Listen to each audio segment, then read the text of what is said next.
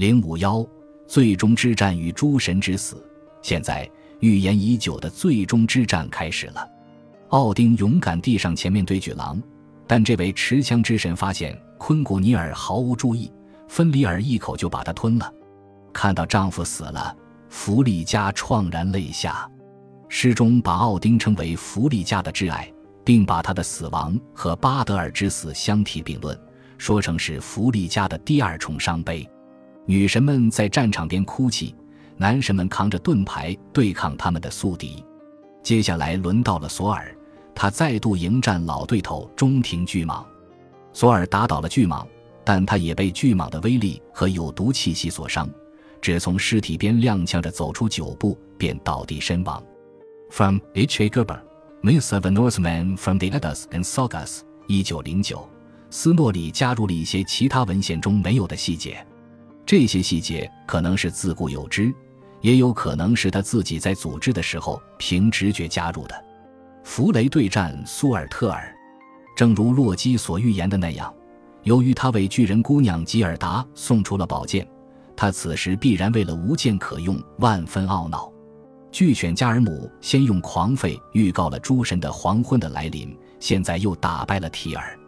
鉴于提尔之前和芬里尔有过恩怨，这让人更加怀疑加尔姆和芬里尔其实是一体的。提尔被芬里尔咬掉了一只手。这时就来清算旧账，海姆达尔和洛基彼此对战，这也不是第一次了，最终同归于尽。传说中，海姆达尔和洛基在此之前就有过争斗，有一次，他们双双变成海豹的样子，在海中一片叫做辛加斯坦的岩礁上打了起来。他们争夺的是弗雷亚精美绝伦的项链布里辛加曼，项链不知怎么落入了洛基的手中。两人为了他的归属动起手来，海姆达尔打赢了，把这条珍贵的项链还给了女神。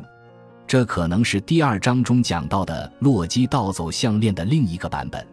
From Finner Johnson, Geoffrey Normanna O G S Landinga After Hamilton，一九一三。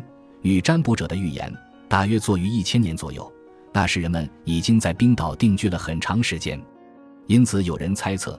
诗中描写的诸神的黄昏，其实是冰岛火山多发的反应。在前面引用的这段诗歌里，诗人勾勒的末日景象，无疑全都可以被解读为火山喷发的特征：火焰升腾，火山灰遮云蔽日，大地被火热的岩浆淹没，黑色的熔岩遇到海水滋滋作响，熊熊大火中蒸汽剧烈升腾，烈焰高高扬起，触到了天穹。女占卜者的预言。第五十七节，诸神在抗击魔兽之时，却有斩获。奥丁之子维达跳进了芬里尔嘴里，他脚上穿着一双厚底鞋，使他不惧巨狼的利齿。斯诺里在旁白中告诉我们，每当鞋匠在脚趾或脚跟的位置修剪下多余的鞋底，这些材料就会变成维达之鞋的一部分。维达一手抓住了巨狼的上颚，把巨狼生生撕裂。父亲死去，儿子报仇，这一幕成了维京时代雕像最钟爱的场景。巨人苏尔特尔的火焰让整个世界都变成了火海。女占卜者的预言中讲述的大地诞生的过程，如今反向上演了。太阳变黑，大地沉落入海，明亮的星辰从天空中消失。然而前面提过，太阳已经被始终追逐着他的恶狼给吞噬了。这告诉我们。诗歌和斯诺里的散文吸取了不同版本的传说，试图把它们整合成连贯统一的叙述。世界一片黑暗，只有腾跃的火焰带来光明，终结就此来临。